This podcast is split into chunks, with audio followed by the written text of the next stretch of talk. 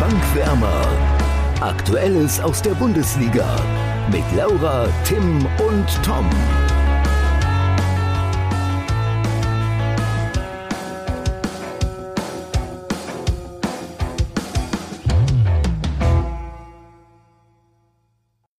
Der erste Trainer fliegt, der neue ist schon da und wenn du gerade denkst, dass Schalke auf einem guten Weg ist, fliegen sie im Pokal gegen 1860 München raus.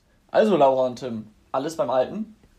Absolut. Schein. Und wunderschöne, oder es gab jetzt ja erst ein Pokalabend, heute ist ja der zweite, aber ich meine, was waren das schon wieder für Spiele, ey? Also ganz ehrlich, da, da haben doch bestimmt sogar die Bremen-Fans gerne Pokal geschaut. ja, Tim, ich habe Pokal geschaut, es hat auch Spaß gemacht, vor allem ähm, am Dienstag, jetzt gestern, ähm, die, die, drei die, die zwei Elfmeterschießen, die es am Ende noch waren, war natürlich schön. Aus meiner Sicht haben dann jeweils die beiden falschen Mannschaften im Elferschießen gewonnen, das war ein bisschen schade aber war schon cool anzusehen und hat mich auch an äh, Bremer Pokalnächte erinnert aus den letzten Jahren. Ähm, aber ich möchte jetzt nicht zu weit in der äh, Erinnerung schwelgen, sonst werde ich noch ganz depressiv hier. Ja, ich, äh, also Tom, also auch wenn wir jetzt weitermachen, ich glaube, das mit deiner Depression wird nicht besser, wenn wir zum Topspiel, Tippspiel kommen. Was also, eine Überleitung, das, sensationell. Ähm, da geben wir das Herz auf, weil, so schön war die Überleitung. Weil Tom, du warst so kurz davor, von ganz unten zumindest auf den zweiten Platz zu kommen, ja? Und dann macht Köln auch noch den Ausgleich. Naja, also das Spiel ging 2-2 aus. Ich wiederhole noch einmal ganz kurz die Tipps. Laura hat 0 zu 2 getippt, Tom ganz, ganz knapp 1 zu 2 und ich habe 1 zu 3 getippt. Somit bleibt die Tabelle gleich. Ich ganz oben mit drei Punkten, in der Mitte Laura mit zwei Punkten und Tom am Abgrund mit nur einem einzigen Punkt. ich versuche die ganze, die ganze Zeit einen Reim zu finden, von wegen, äh, dass Modest mir das, das, äh, den, den Tippspielsieg versaut hat, in Anlehnung an dieses Anthony Modesti, da fällt keiner ein. Das wäre jetzt eine coole mhm. Antwort gewesen. Schade.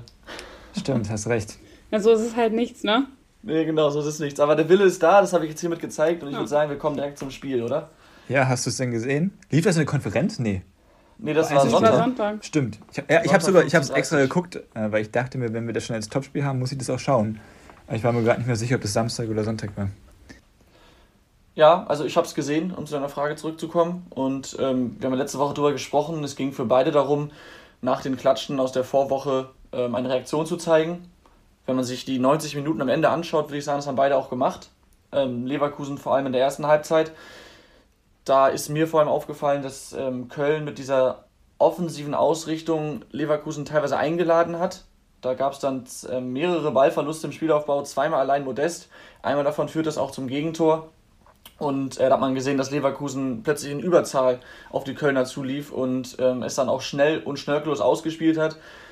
Eine dieser Aktionen, die ich gerade meinte, ähm, war dann das 1-0 durch Schick. Sehr schön gemacht von, von Diaby und dann letztendlich auch von Schick, der den beiden dann nur am Torwart oder am Horn vorbeispitzelt. Ähm, das 2-0 durch Bellarabi war dann auch ähm, ein schneller Gegenstoß, aber war in der Entstehung etwas glücklich, weil ähm, Andrich war es, glaube ich, da erst zu eigensinnig war, den Abschluss gesucht hat und dann springt der Ball nach Abpraller Bellarabi vor die Füße, der das, halt, das 2-0 macht. Ähm, ich fand es trotzdem verdient, weil sie einfach überragend im Umschaltspiel waren und viel zu viel Platz hatten. Das hat Köln in meinen Augen nicht gut gelöst. Und ähm, wenn Leverkusen die Chancen nutzen würde, die sich danach noch ergeben, auch nach Kontersituation, steht es früh 3-0 und dann reden wir am Ende nicht mehr über ein Comeback. Ähm, Köln hatte dann auch schon in der ersten Halbzeit noch äh, ein, zwei Chancen durch das Sektor. Ich erinnere mich an den Distanzschuss und an den Kopfball, den er dann doch deutlich vorbeisetzt. Ähm, von daher würde ich schon sagen, dass Leverkusen zur Halbzeit sehr verdient geführt hat. Darf ich dazu direkt noch was sagen, Tom? Ja, klar. Weil ich habe da eine Statistik. passt sogar sehr gut, weil in der zweiten Halbzeit sehe ich dann auch einen Bruch im Spiel. Also ja, die Statistik jetzt sagt, dass sogar in der ersten Halbzeit ein Bruch stattgefunden hat, dass quasi die erste okay. Halbzeit sich sogar in zwei Hälften aufteilen lässt, weil in den ersten 27 Minuten ähm, gab es 0 zu 6 Torschüsse. Das heißt, Köln hatte 0, Leverkusen hatte 6. Das bestätigt ja das, was du gerade gesagt hast mit dieser guten Anfangsphase. Ja, aber mehr als die Anfangsphase, ne? Halbe Stunde ja, ist. Ja, 27. Ja. Und von der ja. 28. bis zur 45. plus 3 gab es ein Torschussverhältnis von 6 zu 0 pro Köln. Ja, okay, dann, dann gab es Bruch schon vorher. Und, und, dieser Bruch, der, ähm, der würde mir als Leverkusener sehr zu denken geben. Also, das kannst du nicht, also das kann nicht sein. Dass du 2-0 führst, und da, da schließe ich jetzt, wir haben, ich habe sie neulich schon stark kritisiert, ich weiß, Aber das kannst du nicht machen. Du führst 2-0 und dann lässt du dir so die Butter vom Brot nehmen. Also das war.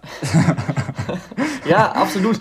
Äh, das, das ist genau das Fazit, das man, Ende, das man am Ende des Spiels ziehen muss. Und dann war der Bruch halt, wie du sagst, schon vorher in der Partie da. Trotzdem finde ich, dass die, die Chancen für den FC, wie zum Beispiel die von Hector, dann in der ersten Halbzeit eben noch nicht so zwingend waren wie die von Leverkusen, beziehungsweise die von Köln in Durchgang 2. Deswegen habe ich den Bruch ja, ein bisschen klar. später gesehen, aber kommt das gleiche hinaus. Ähm, in der zweiten Halbzeit stand Köln besser. Da hat Leverkusen nicht mehr wirklich gefährliche Konter fahren können. Ich glaube, sie haben es noch nicht wirklich versucht. Sie wurden zunehmend passiver. Und äh, Köln kam dann weiterhin, muss es dann ja heißen, äh, zu Chancen. Und Modest trifft zweimal. Beim ersten Mal sieht Tar nicht gut aus, verschätzt sich da. Der möchte gern Nationalspieler.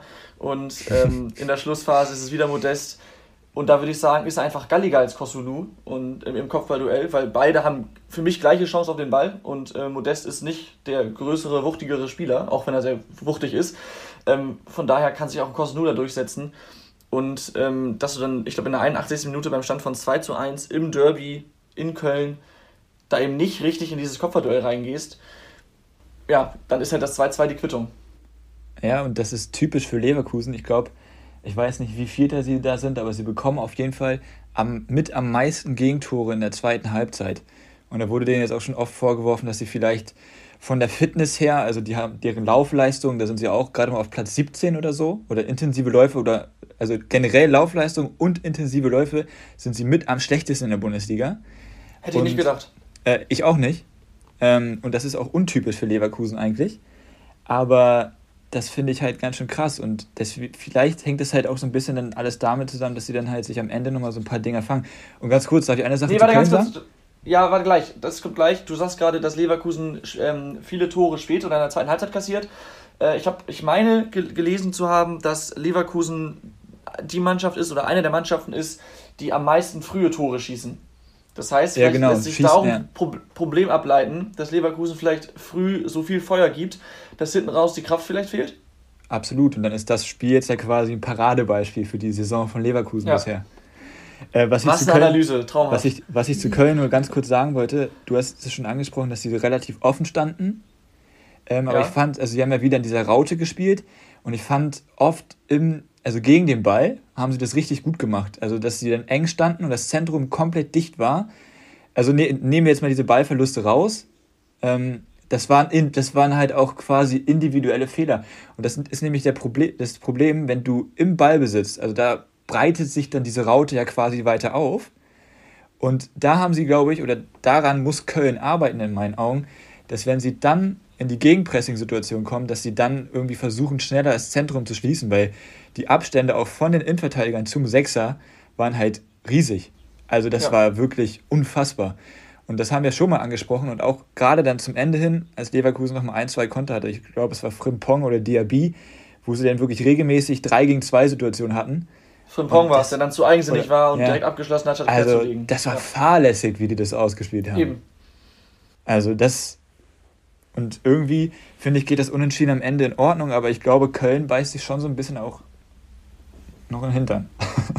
Boah, ja, also, okay, sie hätten hinten raus das 3-2 noch machen können, aber Leverkusen wird sich genauso Hintern beißen. Ja, die hatten die klar. Chance aus 3-0, aus 4-0. Ja. Ähm, also deswegen ist es am Ende dann wieder ein gerechtes Unentschieden, glaube ich. Oder Laura? Ja. Doch, ich habe mich zugehört. Also ich würde auch gerechtes Unentschieden sagen. Also ein Team die erste Halbzeit, das andere die zweite Halbzeit und dann. Ich klinge gerade wie so ein richtiger, so ein also als hätte ich gar keine Ahnung von Fußball, aber ich habe das Spiel auch tatsächlich nicht gesehen, deswegen kann ich da relativ wenig zu sagen. Dann bitte entschuldige, dass ich dich hier ein bisschen aufs Glatteis geführt habe. Ja, ähm, alles gut. Das Spiel kann man sich aber nochmal im Nachhinein anschauen. Das war wirklich super, super unterhaltsam. Das würde mich nicht wundern, wenn das einer von euch. Ich hätte eigentlich gedacht, dass es eventuell einer von euch als Spiel des Spieltages hat. Und Aber genau das wollte ich gerade sagen, Tim. Das oh. äh, Spiel war so geil, dass man es sich nochmal anschauen könnte und dafür spricht auch, dass ich es als Spiel des Spieltags ausgewählt habe. Wir haben eigentlich alles gesagt, wenn man es auf drei Punkte reduzieren möchte, Leverkusen in der ersten Halbzeit oder in den ersten 27 Minuten wie im Rausch. Ähm, Köln kommt dann zurück aus fast aussichtsloser Situation und dreht das Spiel fast sogar noch. Und es war ein äh, rassiges Rhein-Derby vor erstmals vollem Haus in Köln seit, ich glaube, über 600 Tagen. Ähm, da war alles drin, wo Spiel des Spieltags draufsteht, würde ich sagen. Absolut, kann man unterschreiben. Muss man aber nicht. Dann würde ich sagen, haken wir dieses Spiel ab und kommen zum nächsten. Und ähm, das ist Leipzig gegen Fürth, Endstand 4 zu 1. Etwas überraschend, ähm, dass es ganz lange, um genau zu sein, 45 Minuten, gar nicht nach einem Leipziger Sieg aussah, oder? Das stimmt, ich finde, aber nicht nur wegen der relativ schwachen Leistung der Leipziger, sondern weil die Fürther das auch wirklich, wirklich gut gemacht haben, finde ich. Ja, absolut. Boah, also das würde ich so zur Hälfte unterschreiben. Also Weil erste Halbzeit. Natürlich Tim, war das stark, es war stark von Fürth, aber es war nicht so stark, dass du als RB Leipzig, ich glaube, die hatten nicht mal einen Schuss aufs Tor. Und das ich, zu Hause. Ja. Das, Doch. das geht. Achso, Leipzig, ja, ja, ja. Das ja, geht ja. nicht. Das geht nicht. Und dann kannst du das nicht nur auf die Stärke der Fürther schieben, sondern das ist nicht der Anspruch von Leipzig. Das darf nicht der Anspruch sein, dass man sich vom Tabellenletzten, der jetzt nur einen Punkt hat, ähm, so, also, also das war absolut erschreckend. Absolut, Tim, aber ich, ich glaube, du musst beides machen. Du musst Leipzig für diese erste Halbzeit scharf kritisieren, aber du musst auch Fürth ähm, Natürlich. Lob aussprechen. Bei weil, Fürth ist ja auch nicht alles schlecht. so spielen. Eben, und sie haben, sie haben sich eben einige Chancen herausgespielt, waren die bessere Mannschaft. Duziak, also bitte, den Kopfball darf man machen. Genau, und äh, ja müssen eigentlich müssen die Chancen nutzen. Dann führen sie 1, vielleicht sogar 2-0. Am Ende gehen sie durch einen Elfmeter, der meiner Meinung nach äh, mehr als gerechtfertigt ist, durch 1-0 Führung kurz vor der Pause durch, äh, durch Gotha. Ähm, ja, hätte auch höher ausfallen können, finde ich. Ja, das, ja, das war dann ein bisschen schwierig, fand ich. Also, also ja, sorry Laura, ich habe dich wieder unterbrochen. Ja, alles gut. Ich wollte nur sagen, wenn du aber in der ersten Halbzeit als Fürth vielleicht tatsächlich die Chance nutzt und zur Halbzeit 2-0 führst, dann sage ich nicht, dass du dann nicht am Ende vielleicht doch gegen Leipzig verlierst, aber dann wäre es vielleicht auch nochmal knapper geworden. Wenn die vier Tore in der zweiten Halbzeit machen, ist dann auch egal, ne? Aber so vielleicht. Ja, aber ich finde, ich, ich finde, das Spiel hat zum Beispiel hat gezeigt, warum Leipzig diese Saison keine Top-Mannschaft ist. Einfach weil sie im eigenen Ballbesitz so einfallslos sind.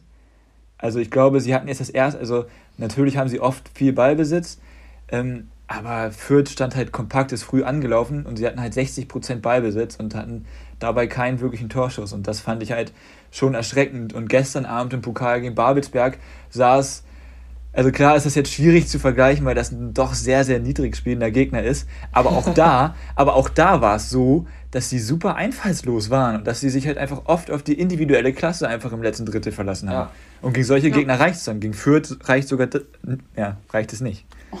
Leipzig, Leipzig fehlt ein bisschen die äh, Nagelsmannsche äh, Ballbesitz oder die, die Ansätze von Nagelsmann im Ballbesitz, das, das stimmt. Und ähm, gegen Mannschaften, die mitspielen wollen, ist natürlich das gegen, Gegenpressing von Leipzig eine richtige Waffe und da werden sie dann auch zu Chancen und zu Toren kommen. Aber gegen Fürth sah es eben nicht so aus. Und ähm, wie du sagst, Tim, die zweite Halbzeit war dann halt klar, einmal Leipzig musste was machen und dann haben sie diese individuelle Qualität und äh, gehen halt auch direkt kurz nach der Pause durch, durch, durch, den, eingewechselten, durch den eingewechselten Pausen, ähm, erzielen sie den Ausgleich so. Ähm, dann läuft das Spiel halt wieder für sie. Ne? Aber trotzdem, ich finde auch, dass ja, bis eben dieser Selbstläufer dann kam, äh, aufgrund der, der, der, Tore für Leipzig, ähm, war das schon sehr, sehr schwach. Aber ich glaube, das hängt halt auch ein bisschen damit zusammen, Marsch hat noch nicht so seine Aufstellung gefunden. Jedes Mal wechseln irgendwie zwei, drei Spieler raus und auch jetzt im Pokal waren wieder andere drin. Also klar, Pokal ist wieder nochmal eine andere Ausnahme. Ich bin gespannt, wie es jetzt gegen Frankfurt aussieht. Vor allem in Frankfurt haben sie noch nie gewonnen. Oh. Ähm, bin, ich der Meinung, bin ich der Meinung, das gehört zu haben. Ich hoffe, das stimmt jetzt. ich schaue es parallel nach. ähm, äh, und da bin ich halt sehr gespannt drauf, weil wenn Frankfurt clever ist, überlassen sie halt Leipzig erstmal den Ball. Und das ist ja auch der Glasner Fußball, eben halt schnell umschalten. Und sobald sie den Ball erobern, so schnell es geht, möglichst schnell einfach den Torabschluss zu haben. Und dafür hat Frankfurt halt auch die Spieler. Auch Obwohl gegen, das Jahr bis jetzt auch noch nicht Beispiel, so erfolgreich war. Ja, aber er, Glasner hat es ja auch selbst gesagt, ist ein bisschen einfallslos. Sobald sie mal keine Idee haben, spielen sie den Ball links raus auf Kostic und der soll die Linie runterrennen und eine Flanke schlagen. So, das ist bisher der Matchplan von Frankfurt. Gefühlt. Ja, Tim, du hast recht. In Frankfurt hat Leipzig bisher zweimal verloren und dreimal unentschieden gespielt. Oha, das riecht doch vielleicht mal wieder nach einem lang ersehnten Sieg für, für den Olli. Ja, mag sein.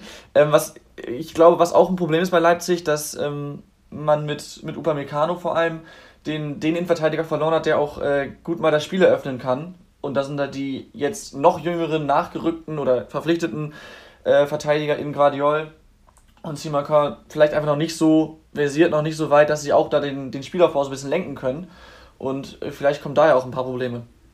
Absolut. Und ich glaube, also die sind zwar okay am Ball, ähm, aber das ist relativ viel Hin- und Hergeschiebe. Und ähm, ich habe das aufgeschnappt, dass diese linienbrechenden Bälle, ja, gerade gegen Mannschaften wie Greuther führt, wo du halt viel den Ball hast, äh, sind die halt einfach wichtig, damit du halt möglichst viele Spieler gleich mit einem Pass überspielst. Wenn man sich mal Dortmund anschaut, die haben gegen Bielefeld mit Hummels, Akanji und Pongracic in der Dreierkette gespielt. Ähm, die, können, die sind alle drei in der Lage, jedes Mal mindestens zwei Ketten mit einem Pass auseinanderzunehmen. Klar ist da immer ein bisschen Risiko dabei, aber Leipzig traut es sich erstens nicht zu und hat einfach nicht die Spieler dafür. Und ja. das finde ich fällt dann halt einfach extrem auf. Vor allem, weil Marsch hat ja auch zum Beispiel in Salzburg auch oft den Ball gehabt. Aber Salzburg hat halt damals oft in der Raute gespielt. Sprich, da hatten sie auch einen Zehner nochmal, der auch immer nochmal in der Lage ist, so, eine, so einen Pass zu spielen. Und den hat RB Leipzig in meinen Augen diese Saison auch nicht. Mhm. Ja. Klar, so ein Achter, sie haben viele Achter wie Haidara oder sonst wer, aber nicht diesen typischen Zehner. Ja, ich weiß gar nicht, ob sie diesen klassischen Zehner braucht. Äh, ich weiß ja, was du meinst mit diesen Spielern, die halt eben da was einleiten. Äh, das muss ja nicht immer der Zehner sein äh, im heutigen Fußball, das ist ja auch klar. Nein, natürlich. Ähm, bei Bayern Kimmich zum Beispiel, aber so einen hat. Ja. Ich, also ich finde es bei Leipzig echt schwierig. Ja, diese das stimmt. Irgendwie. Ich glaube, das erklärt auch ganz gut, warum äh, Leipzig ja so spät in Fahrt gekommen ist in diesem Spiel. Ähm, am Ende sieht es aus nach einem Selbstläufer beim 4-1 und am Ende haben sie Fürth auch echt hergespielt, muss man sagen. Das haben sie dann sehr gut gemacht, äh, haben auch verdient gewonnen hinten raus. Trotzdem, wie wir schon gesagt haben, das Spiel hätte auch anders laufen können. Ähm, ich würde sagen, Leipzig muss daraus jetzt die Lehren ziehen und im Spiel mit Ball gegen tiefstehende Gegner ähm, Lösungen finden. Ja, also die individuelle Klasse dafür haben sie rein theoretisch. Das darf man ja jetzt nicht, äh, das darf man jetzt nicht komplett weglassen. Ja. Deswegen, ich bin sehr gespannt drauf, wie sie das gegen Frankfurt lösen. Ja. ja. Das wird, Lass glaube ich, ein spannendes Spiel. Sorry. Ja, ich wollte nur noch mal sagen, dass es ein spannendes Spiel jetzt gegen Frankfurt wird, weil das ja für ja. beide auch dann vielleicht so ein bisschen wegweisend ist. Ja, stimmt. Also Leipzig jetzt mittlerweile in den Top 6 angekommen mit 14 Punkten. Ähm, dass Frankfurt den Erwartungen hinterherhängt, äh, ist selbsterklärend, wenn man sich die Tabelle anschaut. Von daher könnte das sehr, sehr spannend werden. Und ich würde sagen, wir kommen zum nächsten Spiel, beziehungsweise glaube ich, dass wir da weniger über das Spiel sprechen müssen, aufgrund der veränderten Situation, sondern mehr über den Trainer-Rausschmiss von Marc van Bommel. Es geht nämlich um das Spiel Wolfsburg gegen Freiburg, Endstand 0 zu 2. Ja, ich finde, das Spiel ist relativ schnell abgehakt. Äh, Freiburg hat es einfach besser gemacht, ne? Also Freiburg ist, ja, ja, ja, ich weiß nicht, wie, also ich finde wirklich, dass wir da nicht lange über das Spiel reden müssen. So. Ah, also, also, also eine große Änderung gab es schon mal allein in der Anfangsformation bei Wolfsburg, dass Marc van Bommel eben nicht mehr im 4-2-3-1 gespielt hat, sondern im klassischen 4-3-3. Und ähm, ich fand am Anfang waren sie wirklich super bemüht, kompakt und auch sicher zu stehen, sich die Sicherheit zu holen. Und das sah eigentlich auch gar nicht so schlecht aus. Und ich fand, Freiburg war jetzt auch nicht zwangsläufig die, die bessere Mannschaft. Es war ein ordentliches Spiel, ja. Aber es ist halt auch bemerkenswert einfach, dass ein ordentliches Spiel von Freiburg mittlerweile ausreicht, um 2 zu 0 in Wolfsburg zu gewinnen. Ja. So. Du, du, sagst es, Tim, also äh, Wolfsburg war bemüht, sie hatten ja auch die Chancen und ich glaube, da braucht es immer wieder so gute Ideen, gute, schnelle Bewegung von Lukas Metscher, ähm, der da halt dann auch viel gerissen hat in der Offensive. Und sie hatten auch ihre Torchancen, das war vielleicht auch ein bisschen besser als in den Wochen zuvor. Trotzdem, Freiburg stand über 90 Minuten gesehen, vor allem dann äh, nach dem Führungstor zum 1-0, standen sie sehr gut, haben sehr wenig zugelassen. Und es war dann irgendwie so ein, so ein typisches Spiel, dass Freiburg dann einfach mit dieser Routine, die sie haben, dass sie einfach ziehen. Und äh, so gewinnst du 2-0 in Wolfsburg. Marc von Wommel fliegt und Florian Kofeld ist da. Erstmal, was sagt ihr dazu, dass Van Bommel jetzt rausgeflogen ist, nach diesem erstmals so guten Saisonstart? Wirklich überrascht hat es mich nicht, ehrlich gesagt. Aber ja, es hat, mich, es hat mich ehrlich gesagt einfach nicht überrascht, weil die Form in den letzten Spielen schon wirklich echt schwach gewesen ist. Mhm. Äh, mich hat es insofern überrascht, dass. Also man muss halt mehrere Faktoren beachten. Klar, Fakt ist, die haben seit dem 11.09. kein Fußballspiel mehr gewonnen. So, das ist schon mal schwierig. Und wir sind jetzt Ende Oktober. Genau. Ähm, andererseits darf man halt auch nicht vergessen, dass auch ein Leistungsträger wie Schlager ausgefallen ist, der für Wolfsburg einfach immens wichtig ist. Ähm, aber ja, ich weiß nicht, irgendwie hat ja, man da so ein Tim, bisschen... wir haben ja auch die Probleme, wir haben ja die Probleme bei Wolfsburg auch schon gesehen, als sie noch erfolgreich waren. Und jetzt schlagen sich die Probleme halt eben mit Niederlagen nieder. Äh, da hast vor allen Dingen du die Probleme gesehen. Genau, ich habe die Probleme gesehen. ja, also ich muss sagen, ähm, auch, also ich, habe da jetzt ein bisschen mehr drauf geachtet, jedes Mal, wenn Van Bommel über seine Spielidee gesprochen hat, also da musste er jetzt in letzter Zeit zwangsläufig häufiger drüber sprechen, weil es einfach nicht mehr funktioniert hat, war es immer super oberflächlich und er ist so ein bisschen, das war so um den heißen Brei herum.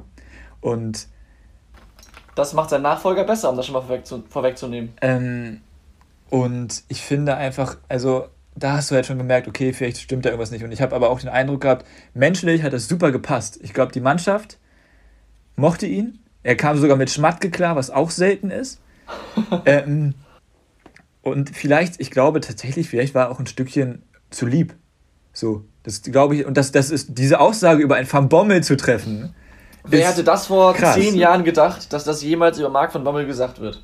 Wahnsinn. Ja, eben. Also deswegen, ähm, ja, und also Nachfolger, achso, wolltest du noch was zu Van Bommel sagen, Tom? Ja, also ich finde, wie Laura sagt, nach den letzten Wochen ist es irgendwie nicht mehr überraschend, vor allem weil Wolfsburg noch nie das allerruhigste Umfeld war. Zwischendurch schon, also vor allem unter, nee, unter Glasner ja auch gar nicht. Da gab es ja auch mal wieder ein bisschen, bisschen äh, neben, er und Schmatke haben sich zwei Jahre ja. nicht Guten Morgen und Tschüss gesagt.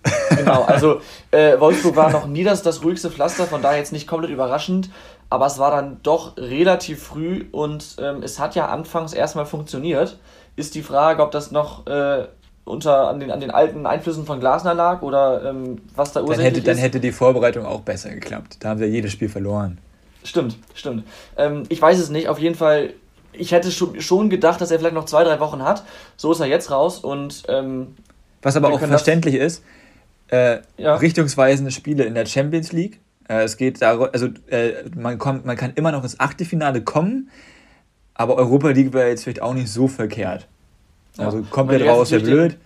ja, wenn du jetzt den Nachfolger installierst und dann klappt, klappt, äh, klappt es trotzdem nicht, dann ist der auch nicht verbrannt, weil jedem klar ist, das Kind ist davor in den Brunnen gefallen und nicht mit dem Nachfolger. Naja, aber dann muss Schmatke sich irgendwann mal hinterfragen. Oder dann wird Schmatke irgendwann mal hinterfragt. Glaube ich. Das kann sein. Aber lass uns direkt mal zum Nachfolger kommen. Was haltet ihr denn davon, dass Florian Kofeld jetzt in Wolfsburg übernimmt? Das fand ich dann tatsächlich überraschend, dass die Wahl auf Florian Kofeld äh, gefallen ist.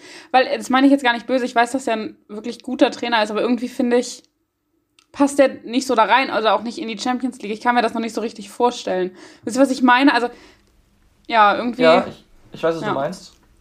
Ja, kannst du sagen. Achso, ähm, ja, also ich habe tatsächlich schon, was war das, Sonntag oder Montag, als äh, das von Bommel aus verkündet wurde? Ich glaube, es war Sonntag schon, ne? Das war Sonntag. Da ja. habe ich schon, hab ich schon äh, spaßeshalber gesagt, oder mehr oder weniger spaßeshalber, aber mit einem mit ernsten Hintergrund gesagt, Florian Kofeld wäre zu haben.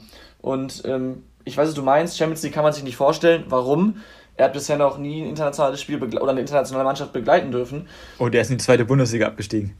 Er ist in die zweite Bundesliga abgestiegen, ja. Trotzdem, ich halte ihn äh, nach wie vor, habe ich auch schon immer, ähm, für einen sehr, sehr guten Trainer, der noch sehr, sehr jung ist, der noch viel dazulernen muss. Und das wird er jetzt auch. In Wolfsburg ist es der nächste Schritt. Vielleicht auch ein Schritt zu groß, wird man sehen, aber äh, daran kann er wachsen. Und ich glaube, dass er auf kurze Sicht auf jeden Fall einen Effekt hat. Es stehen jetzt schwierige Spiele an, deswegen muss man sehen, was das für die Ergebnisse dann heißen wird. Aber auf kurze Sicht ist die, der, der Charakter Florian Kofeld, ähm, wird er, glaube ich, ähm, einiges bewegen können in Wolfsburg. Und ähm, spätestens auf lange Sicht auch ähm, spielerisch, taktisch äh, die Mannschaft auf eine neue Stufe bringen, weil er hat jetzt das Spielermaterial, was er braucht. Er wollte bei Werder damals auch schon immer offensiv und begeisternden, ähm, dominanten Fußball spielen lassen. Anfangs hat er den Kader dafür auch gehabt, mit einem Max Kruse, mit einem Davy Klaassen. Die sind Stück für Stück weggebröckelt und dann lief es nicht mehr. Jetzt hat er von Anfang an und auch weiterhin einen äh, schlagkräftigen Kader und ich glaube, dass er da einiges aufbauen kann. Ähm, und das schreibe ich ein bisschen, also eigentlich größtenteils. ähm, was ich noch ergänzen würde, also ich halte ihn auch für einen fachlich richtig, richtig guten Trainer. Äh, auch super reflektiert und allgemein, wer über Fußball spricht, das gefällt mir gut. Fand ich bei Bremen ein bisschen anstrengend, könnte auch an Bremen liegen. da wird es gelegen haben. Ähm, Und du hast das Spielermaterial angesprochen. Und wenn man sich jetzt mal den Kader anschaut, ähm, hast du, glaube ich, ich glaube, das warst du, Tom, äh, auch schon öfter mal gesagt, ist, also auf Außen ist jetzt offensiv nicht ultra viel Tempo. Mhm. Ähm, und wenn man sich den Kader anschaut, dann riecht das für mich so ein bisschen. Und korrigiere mich bitte, wenn ich falsch liege. In Bremen hat er doch mit Kruse auch so eine Art Raute gespielt. Sprich, Kruse hinter den Spitzen so ein bisschen als Freigeist, oder? Ja, hatte er ja, auch mit drin, aber er hatte, er hatte eher, also hatte vor allem in der Anfangszeit oft im 3-5-2 gespielt und dann Kruse und einen Schnellen dazu, zum Beispiel einen Bartels oder einen Rashica, ähm, neben Kruse stehen. Das heißt, diesen spielerischen und den schnellen. Und, okay, äh, Dreierkette könnte er natürlich auch gut in Wolfsburg spielen. Aber ja. es riecht für mich so ein bisschen auch nach einer Raute, tatsächlich, der Kader.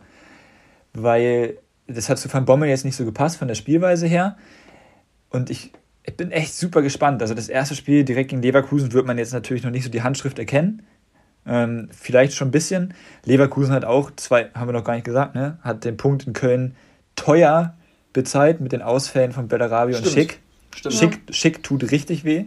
Mhm. Äh, mm. von daher bin ich sehr gespannt. Also ich bin echt, äh, das ist super spannend. Ja. Ja, das und äh, Tim, äh, ähm, Laura hat ihre Freiburger, du hast deine Hertha und ich habe jetzt dank Florian Kofeld meine Wölfe in der ersten Fußball-Bundesliga. Ich bin ab jetzt großer Wolfsburg-Fan. Toms Wölfe. Meine ich ernst. Meine ich ernst. Du darfst bei mir die Gladbacher nicht vergessen. Und Aber die haben schon wieder enttäuscht. Ich bin nur noch bei Freiburg. Am meisten freue ich mich tatsächlich auch darauf, dass äh, die vielen Kofeld-Kritiker, die es ja zum Teil sicherlich auch zu Recht gab, wenn es letzte Saison so schlecht lief, ähm, dass die jetzt sehen, ähm, dass er wirklich ein guter Trainer ist und Vielleicht dass das, was er damals anfangs, das werden sie sehen, und dass das, was er damals anfangs in Bremen geleistet hat, äh, keine Eintagsfliege war und nicht von irgendwoher kam. Und ähm, ihm lastet ja so ein bisschen an, er sei arrogant. Ich glaube, das liegt einfach daran, was du gerade gesagt hast, Tim, dass er sehr reflektiert ist und äh, sehr sachlich ist und das stößt bei vielen anscheinend darauf äh, auf die Meinung, dass es arrogant, arrogant sei. Vielleicht wird sich das auch ein bisschen legen, mal schauen. Ich bin auf jeden Fall gespannt, was sich da entwickelt und äh, ich würde sagen, wir kommen zum nächsten Spiel. Und das können wir, glaube ich, ganz schnell abhaken. Ja. Europa ist in Reichweite für die Hertha. Für deine Hertha. Da ist es nämlich. So, 1-0 Gladbach weggehauen. Jetzt gestern Preußen-Münster weggehauen. Drei Siege in Folge. Also, ich meine, als nächstes ist Hoffenheim dran, ganz ehrlich. Es läuft. Aber, Fast schon Meister, ne? Aber ich bin nicht zufrieden mit meiner Hertha. Weil es ist dieser Paldadei-Fußball, der jetzt wieder Erfolg bringt. Mir wäre es lieber gewesen, die wären jetzt nochmal ein, zwei Mal richtig abgeschossen, fliegen im Pokal raus. Ähm, und Paldadei muss gehen. So bleibt er halt. Und das finde ich nicht gut. Aber Traumtorrichter, ne? Traumtorrichter reicht äh, für also, ein sorry, Musik. Tim alle, also, Moment. Also erstmal sind jetzt dank Paul Dardai, Tim, sechs Punkte vor dem Relegationsplatz und nur noch zwei Punkte hinter Platz sechs. Das ist äh, sehr überraschend. Und das Traumtor von Richter, das du ansprichst, das war meinetwegen eine schöne Variante nach dem, nach dem Einwurf, nach dem Standard sozusagen. Aber es ja. war kein Traumtor. Natürlich, wer den nimmt. Und, es ist äh, auch ein bisschen glücklich. Es ist die erste Chance im Spiel. Es ist in der Entstehung etwas glücklich, dass er den Ball falsch trifft und dadurch fliegt er so rein. Ähm, Traumtor. Ja, also man, man, was man Hertha positiv zugutehalten kann, ist, dass sie es am Ende oder von Anfang bis Ende eigentlich sehr destruktiv gemacht haben und dann gegen Ende auch nichts mehr zugelassen haben. Sehr gut verteidigt haben, generell das gesamte ja. Spiel über, finde ich. Also klar gab es am Anfang noch ein paar Chancen. Abseitstor zählt nicht, aber ganz ehrlich. Ja, lass, uns, lass uns über die Probleme der Gladbacher nicht nochmal sprechen jetzt, oder? Das haben nee. wir eigentlich. Nee, das, das muss nicht sein. Laura, bevor wir zum, zu einem anderen Thema kommen, wolltest du noch was zum Spiel sagen? Nee. nee. Okay. Dann Aber wir haben ja die eine Rubrik noch nicht ganz abgearbeitet. Ach, stimmt. Spiel, Spiel des Spieltags müsst ihr noch sagen. Mensch. Ja, du hast ja schon Laura, gesagt. mach du zuerst. Ja, ich habe tatsächlich äh, Leipzig gegen Fürth. Einfach weil ich nee. Fürth dann. Doch, ich kann ja machen, was ich will. ähm, ja, weil ich Fürth einfach in der ersten. meine Überraschung. Ja, ich habe nämlich, weil ich die Fürther in der ersten Halbzeit einfach so gut fand und ich mir auch nicht ganz sicher war, ob wir auch zwei Spiele der zweiten Bundesliga nehmen. Nein, natürlich dürfen. nicht. Ja, das war mir nämlich klar, deswegen musste Aha. ich dann das nehmen. Ja, also bei mir wirst du das jetzt vielleicht auch sagen, Tom. Das ist jetzt vielleicht auch ein Spiel, was man da jetzt nicht auf dem Zettel hat. Es ist VfL Bochum gegen Eintracht Frankfurt. Ähm, ja, doch. 2 zu 0 Sieg für VfL Bochum. Und es war ein Spiel, ähm, ich habe es tatsächlich ganz geguckt, aus bestimmten Gründen. Ähm, und Möchtest du uns die nennen, Tim? Ich bin Eintracht Frankfurt-Sympathisant. Achso, okay. Und ähm, VfL dahinter. Bochum, VfL Bochum war von Anfang an richtig gallig, fand ich. Und es war eine super geile Stimmung. Und dann geht Bochum halt mega früh in Führung. Durch Asano, war das Asano? Ich glaube schon. Der war an dem Tag richtig gut aufgelegt, egal ob er es getroffen hat oder nicht. Und ich sag mal so, es gibt angenehmeres, als in Bochum 1-0 hinten zu legen. Ähm, ich glaube, das ist wirklich nicht äh, so Blum angenehm. war's, sorry, sorry, Blum war's. Äh, Asano hat die Vorlage gegeben. Ah, okay, ja. Ähm, und dann war es halt so ein Spiel, Frankfurt ein bisschen versucht, das offene Visier offen zu halten. ähm, aber die waren halt zu einfallslos. Super viele Ballverluste und es war fußballerisch nicht das beste Spiel, aber es war super spannend und es ging am Ende hin und her. Also das war, also zweite Halbzeit war super spannend und ja, fußballerisch war es jetzt vielleicht nicht das Gelbe vom Ei, aber es war ein schönes Fußballspiel und es hat Spaß gemacht, sich das anzuschauen am Sonntagabend. Ja, ja, ist in Ordnung. Dann lass uns schnell zu einem Randthema des vergangenen, also des neunten Spieltags, glaube ich, ne? Ja, des neunten Spieltags kommen. Und zwar ähm, ist ja bekannt geworden in der Bild, dass äh, Joshua Kimmich nicht gegen Corona geimpft ist und er hat sich nach dem Spiel gegen Hoffenheim Einer von Endstand 4 zu fünf 0, Bayern-Spielern einer von fünf. Er hat sich nach dem Spiel gegen Hoffenheim ähm, erklärt am Sky-Mikrofon. Ich würde sagen, jeden, der das interessiert, guckt sich das mal selber an, weil es wirklich, äh, wie ich finde, ein hochinteressantes Interview ist. Und ich habe danach sehr viel gelesen ähm, auf Social Media, was ja schon einiges heißt manchmal. Ähm, äh, he- sehr herbe Kritik gegen äh, Patrick Wasserzieher, den, den Interviewer. Ähm, und äh, ihm wurde davor geworfen, er würde, er würde Kimmich ähm, was unterstellen und er würde ihn schlecht dastehen lassen und so weiter. Und äh, das finde ich sehr, sehr, es ist einfach falsch, faktisch. Also zu Kimmichs Aussagen will ich jetzt gar nichts sagen. Ich glaube, da gibt es Experten zu. Ähm, aber ich finde, das Interview von Patrick Wasserzieher war unfassbar gut, weil es war ein gutes Maß an Kritik und skeptische Nachfragen, aber auf der anderen Seite auch, dass er Kimmich die Chance gegeben hat, sich zu äußern, sich zu erklären, weil sonst steht Kimmich im schlechten Licht da als der Nicht-Geimpfte und äh, das war sehr, sehr fair und sehr, sehr gut geführt und ähm, das war mir ein Anliegen, weil mir aufgefallen ist, dass da sehr, sehr viel unberechtigte Kritik aufgekommen ist.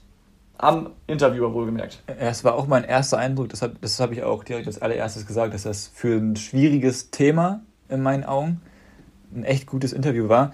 Überragend, Was ich, 1. was ich aber so krass finde, man muss sich halt echt vorstellen, so, das Spiel ist vorbei, ein Fußballspieler geht vom Feld und dann wird über, wird über eine Impfung diskutiert. Und dann finde das finde ich so krass, dass da wird einfach deutlich, was das trotzdem noch immer für Zeiten sind. Und ich möchte nur einmal ein Beispiel ziehen, ja.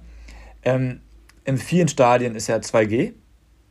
In Hamburg jetzt ja auch, in Bremen ja auch. Ich habe gesehen, in Bremen ist ausverkauft jetzt gegen Pauli. Ich hoffe, ihr schießt die Echt? Zecken Oh, ab. geil. Ähm, Bist du da?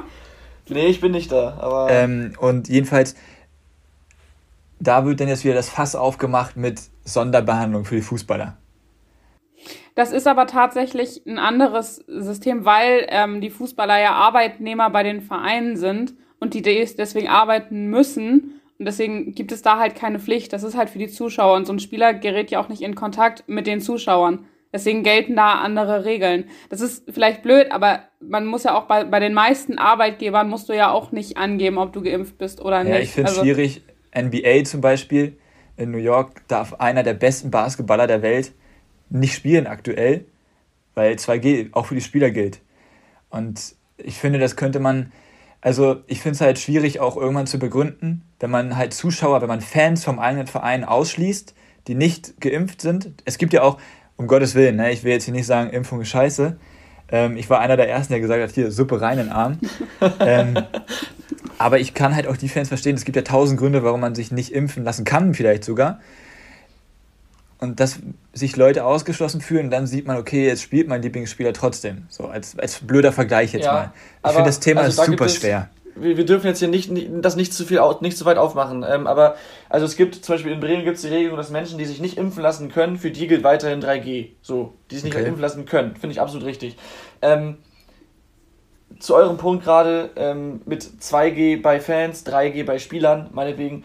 Ähm, ja, Kimmich ist Arbeitgeber, äh, Arbeitnehmer. Arbeitnehmer. Aber ähm, er ist kein normaler Arbeitnehmer, wie jemand, der Montag bis Freitag im Büro sitzt. Muss man auch dazu sagen. Ne? Er auch, hat auch eine gewisse Vorbildfunktion. Trotzdem müssen wir jetzt nicht ausdiskutieren. Ähm, aber was du gerade nochmal meintest, Tim, dass es krass ist, dass sich ein Spieler nach dem Spiel quasi nur darüber äußert. Es war gut. Man muss ja auch dazu sagen, ja genau, es war gut, aber bevor da jetzt wieder Kritik ist, von wegen, warum muss sich der Spieler rechtfertigen, er hat ja gesagt, er will sich äußern. Das war seine eigene Entscheidung. Ja. Ne? Das sollte keine Ganz Kritik sein, aber er, Nein, wurde nein, auch, er wurde auch vom Bild, von der Bild erst in diese Situation gebracht, sich äußern zu müssen. Ne, ist ja auch. Ja, er wollte halt seine eigene Meinung dazu nochmal sagen und nicht einfach nur das bei der Bild stehen lassen, die ihn ja auch direkt als Heuchler, glaube ich, hingestellt haben. Nicht das, Ja, wegen, das seiner ja- wegen seiner Kampagne, Ja, ja, die er da genau. hatte wegen Corona und so. Ja. Ja, Egal, lass uns- wieder uns über das, Fußball das sprechen. schwierige Thema Corona und Impfung mal abschließen. Ich glaube, unsere Meinung zum Thema Impfen ist da. Rein mit der Spritze. Und juckt Ähm, auch keinen, lass uns bitte einfach über Fußball sprechen. Und gut. Ja, genau. Und wir kommen zum zehnten Spieltag und zum Topspiel. Und ähm, das ist ein bisschen überraschend, was wir da jetzt haben. Aber vielleicht kann Tim ja erklären, warum es doch unsere Wahl ist. Und erstmal Ja, auch, auch da gab es wieder viele Diskussionen. Man könnte natürlich Eintracht Frankfurt gegen Leipzig, BVB gegen Köln, Union Berlin, die Topmannschaft gegen die Bayern, gegen den äh, ja, Underdog gegen Union quasi, nein Spaß, äh, nehmen. Aber wir haben uns für ein ganz anderes Spiel entschieden, nämlich für Hoffenheim gegen, ja, Hertha BSC. Für Hertha BSC müssen wir jetzt nicht viel sagen. Absolute Topmannschaft, ist ja klar. Ähm, nein, also Hertha überraschenderweise, ich glaube, sie wissen jetzt selbst nicht, wie sie auf einmal wieder fast einen einstelligen Tabellenplatz geschafft haben. Und Hoffenheim, der Verein, der so un un unkonstant wie, ich weiß nicht. Da fällt mir gar- Konstant, da- da inkonstant. Fällt, da, ja, genau, da fällt mir jetzt kein Vergleich zu ein. Ähm, also unfassbar, dieser Verein. Und deswegen ist es halt super schwierig zu tippen. Ähm, mir ist es egal, ich bin eh Erster. Ja, Ähm, okay. Von daher mal bitte eure Tipps, Laura. Du bist wie immer ganz oben. Ja, ich, du hast es ja gerade schon gesagt, äh, Hertha weiß nicht ganz genau, wie sie da oben jetzt gelandet sind. Ähm, deswegen tippe ich auf Hoffenheim. Und zwar 2 zu 0 für Hoffenheim. 2 zu 0. Oha. Ja. Ich gehe damit. Hertha hat dann stand jetzt spielerisch nichts zu suchen. Hoffenheim äh, konstant, inkonstant, zuletzt schlecht, das heißt, oder 0-4 Klatsche gegen Bayern. Deswegen gewinnen sie jetzt und ich sage, sie gewinnen sogar deutlich mit 3 zu 0. Ja, das wären sichere Punkte für mich. Hoffenheim hat gestern ein gutes Spiel gehabt, hat 5 zu 1 gegen Holstein Kiel gewonnen. Ja, mit Ähm, Hilfe von den Kielern aber, ne? Ja, aber sah spielerisch trotzdem richtig gut aus. Und infolgedessen müssen sie schlecht spielen. Aber selbst wenn sie gut spielen, äh, nützt es denen auch nichts. Äh, Kramaric legt vielleicht ein Tor auf, wenn, wenn er Glück hat, wenn er einen guten Tag hat. Ähm, aber Davy Selke stolpert da irgendwie zwei rein. Und Tom, es tut mir leid, aber es ist so ein typisches 1 zu 2 Spiel. Ja, nach meinem letzten Tipp darf ich da nichts zu sagen. Ja, ich wollte es nur erklären. Ja, ja, ist ja in Ordnung. Ähm, sehr gut, das hätten wir. Lass uns noch ein paar andere Spiele anschauen, mal ganz schnell mit Blick auf die Zeit. Ähm, du hast schon angesprochen, Tim, Union gegen Bayern. Die Bayern zuletzt pure Dominanz in der Liga, haben alles abgeschossen, äh, was in den letzten Spielen da auf sie zugekommen ist. Passiert das mit Union auch? Es tut mir leid für die Unioner, aber ich glaube nicht, dass die Bayern jetzt momentan, dass das zu sehr wackelt bei Mhm. denen im Spiel. Also kann ich mir aber nicht vorstellen, wie die momentan spielen. Die sind echt richtig gut drauf. Was man irgendwie immer über die Bayern sagt, aber es ist irgendwie ja auch so. Äh, ich glaube nicht, dass Bayern die abschießen wird. Also höchstwahrscheinlich werden Nee, sie das Spiel gewinnen. Ähm, Ja. Aber ich kann mir auch vorstellen, dass Union die schon ärgern kann. Unter Mhm. der Woche, ah, die spielen jetzt heute Abend. Ähm, aber, ja genau, Mittwochabend. Ähm, ich glaube schon, dass sie die ärgern könnten. Ja, ähm, ich sehe es genauso wie du, Tim. Äh, was mich da vor allem äh, hoffnungsvoll dastehen lässt, ist, dass äh, Union nach Ballverlusten, das ist mir gegen Stuttgart aufgefallen, auch wenn es da spät noch das 1 zu 1 gab, ähm, dass Union nach Ballverlusten extrem schnell die eigenen Spieler wieder hinter den Ball bringt. Und äh, das ist gegen die Bayern auf jeden Fall wichtig mit den schnellen Spielern und auch mit dem guten Umschaltspiel, das die Bayern an den Tag legen. Es ist bei Union einfach eine disziplin disziplinierte Mannschaftsleistung, die brauchst du immer äh, gegen Top-Mannschaften und selbst haben sie eben auch äh, spielstarke und äh, schnelle physische äh, Spieler wie Avoni zum Beispiel. Ähm, so eine Maschine. Es ist unfassbar. Genau, womit sie die Bayern auf jeden Fall vor Probleme stellen können und deswegen erwarte ich keine Klatsche für Union und mit ein bisschen Glück geht vielleicht sogar was, aber ähm, das ist Spekulation. Und wir kommen zum nächsten Spiel. Da bin ich richtig gespannt. BVB Köln. Achso, eine Sache noch, sorry. Mit einem Sieg wäre Union Berlin nach dem zehnten Spieltag nur noch drei Punkte hinter Bayern München, die vor dem zehnten Spieltag Tabellenführer sind. Das mal auf der Zunge zergehen lassen. Das ist krass. Ja, BVB Köln, Dortmund, immer noch sehr viele Ausfälle. Ähm, das tut schon weh. Eventuell sind Mukoko und Malen immerhin wieder fit. Die sind auch beide jetzt im Pokal ausgefallen. Da musste Tigges wieder im Sturm spielen. Ähm, ja, sorry, bei allem Respekt, aber das ist schon dann nicht die A-Lösung. Ähm, Natürlich nicht. Nee. Aber ich glaube, dass da doch durchaus, also Dortmund zu Hause, unbequem. Die werden höchstwahrscheinlich wieder gezwungenermaßen mit der Dreierkette spielen. Bellingham, sein Tor gegen Bielefeld, alter Schwede. Was ein Traumtor, jetzt mal ohne Flachs. Äh, wie er da die gesamte Abwehr da auseinandergenommen hat. Ähm, und Köln muss halt aufpassen, dass sie diese Abstände, die wir halt angesprochen haben gegen Leverkusen, weil Dortmund und Leverkusen sind zwei relativ ähnliche Mannschaften, dass sie das besser machen. Ja. Dortmund natürlich auch gegentoranfällig. Potenzial für ein Spiel des Spieltages. ja, und was man, was man gesehen hat im Pokal auch gegen Ingolstadt bei Dortmund, sie haben sich gegen diesen tiefstehenden Gegner mal wieder extrem schwer getan. Das ist das leidige Thema der letzten, der letzten drei, vier Jahre. Und äh, Köln steht eben nicht tief, wie man es gegen, gegen Leverkusen gesehen hat. Vielleicht sagen sie, dass sie jetzt ihre Lehren gezogen haben aus der ersten Halbzeit gegen Leverkusen und es ein bisschen vorsichtiger angehen, keine Ahnung. Aber an sich ist Köln dann doch eher die mitspielende Mannschaft und das wird dem BVB deshalb zugutekommen. Aber klar, wenn Köln mitspielt und so spielt wie, wie in dieser Saison bisher, dann birgt das auch Gefahren.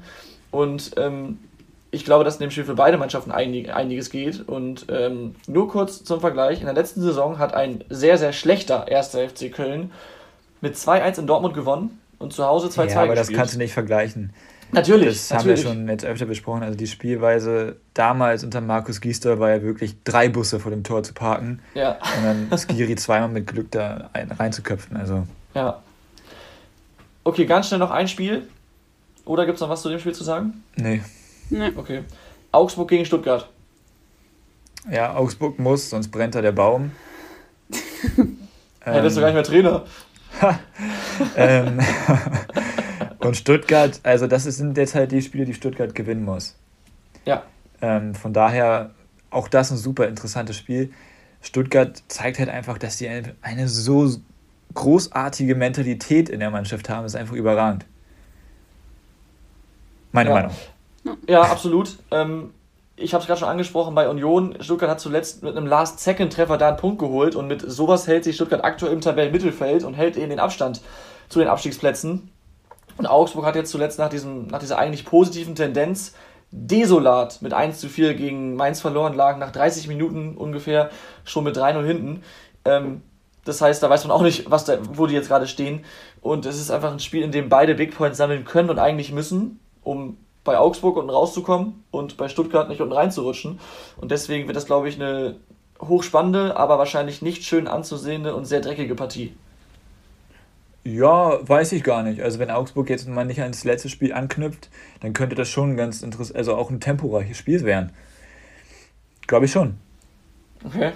Laura, deine Meinung zum Spiel? Ja, ich glaube schon, dass es äh, für beide Mannschaften auf jeden Fall sehr, sehr anstrengend wird. Und schon, also ich kann mir schon vorstellen, ja, also ihr wisst, wie ich das meine. Äh, und so nicklig auch ein bisschen. Also, dass du viele Zweikämpfe auch einfach hast. Absolutes Kampfspiel. Ja, ja. Dann lass uns schnell zu den Rubriken kommen, oder? Ja, lass uns ganz, ganz schnell Gewinner der Woche machen. Oder ja. Was? Laura? Laura, willst du anfangen? Ja, ich habe einmal Marco Richter. Ähm, oh. Für das Traumtor, ja, ganz ehrlich. Ja, Traumtor würde ich jetzt auch nicht bezeichnen, aber einfach für ein sehr gutes Tor und auch für ein sehr wichtiges Tor. Und ich habe schon wieder Moritz Heyer. Oh. Ja, ist, ist ja nichts. Ich glaub, ja, okay, ja musst du nicht ausführen. Interessiert nee. nämlich keinen. Weiter geht's. Ich habe drei. Ich habe drei. Ja. Einmal Mats Hummels. Und zwar ja. wegen einer Statistik. Er hat, so. Ja, auch, aber wegen einer Statistik. Er hat seit 14 Jahren immer mindestens ein Tor pro Saison geschossen nach seinem Tor jetzt gegen Bielefeld. Das ist sehr, sehr stark. Dann als zweiten, ähm, wir gucken nach Spanien, David Alaba hat im ah. Klassiko ja. gegen Barcelona sein erstes Tor für Real Madrid geschossen und das nach einem Konter, den er selber einleitet mit und dann richtig Gibt schön von einem, mit einem satten Schuss. Ich, Absolut. Ich glaube, es war sogar sein erster, auch noch. Entschuldigung. Es war, glaube ich, sogar sein erster Torschuss in La Liga. Das also, kann auch sein, das weiß ich nicht. Erster Torschuss gleich Tor. Im Klassiko. Aber, und der, der zweite ist, und jetzt hoffe ich, dass ich hier sowohl Namen als auch, äh, dass ich hier sowohl Spieler als auch Verein richtig ausspreche, Josh Cavallo von Adelaide United aus Australien. Ah, Denn der hat ja, sich jetzt ja. als erster aktiver Fußballprofi als homosexuell geoutet. Und äh, da das ja immer noch ein ziemliches Tabuthema ist und er jetzt diesen, wie man sagen muss, leider mutigen Schritt gewagt hat, ähm, ja, mein Gewinner, mein Gewinner der Woche. Wow, wie soll ich da jetzt die Brücke zu meinem Gewinner der Woche schlagen?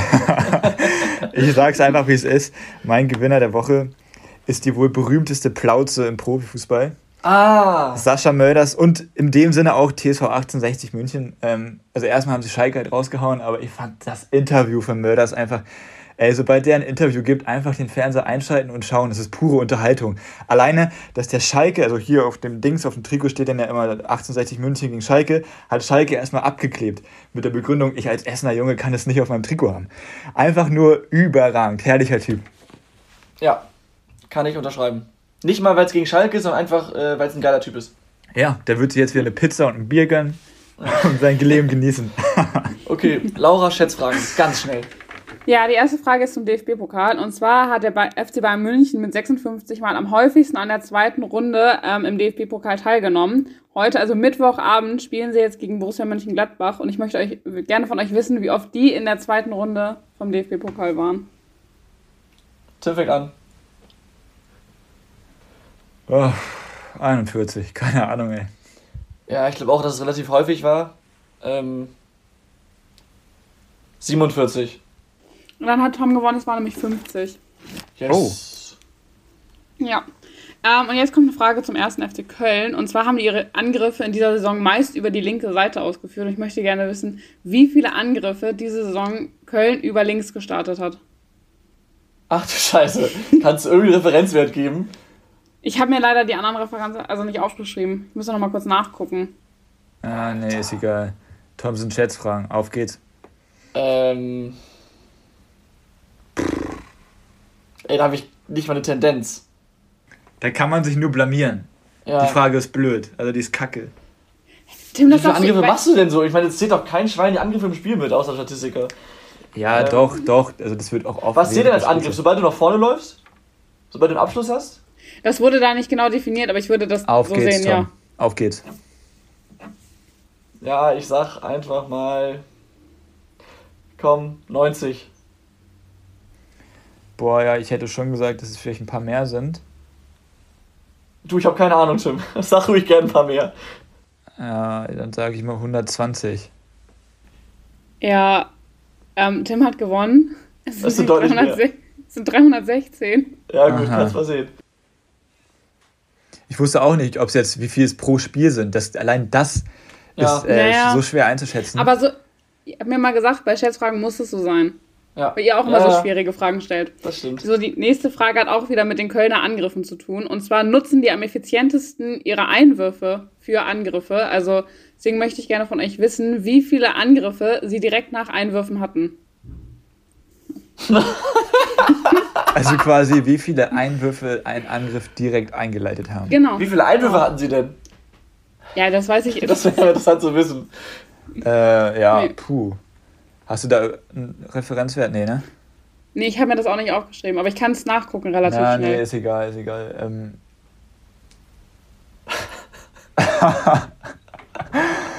äh,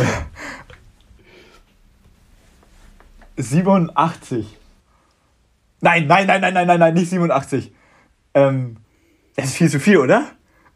Ich weiß nicht, also Ist egal, ich lasse es. Ja. Ist egal. Also ich würde sagen, 87 klingt relativ viel. Ähm, Ah. Sagen wir, oder ist es wenig?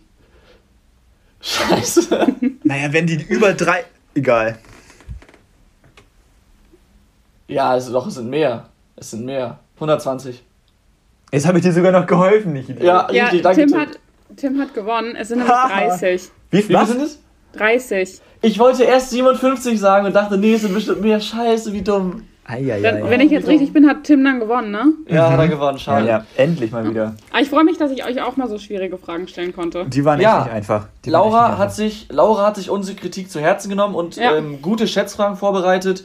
Wenn es die Hertha genauso macht und sich unsere Kritik zu Herzen nimmt, dann gewinnen sie das Topspiel gegen Hoffenheim. Die müssen Und, einfach äh, weitermachen wie bisher. Alles gut. Und Laura und ich schauen in die Röhre. Danke, Tim, dass du meine schöne ähm, Zusammenfassung hier ein bisschen torpediert hast.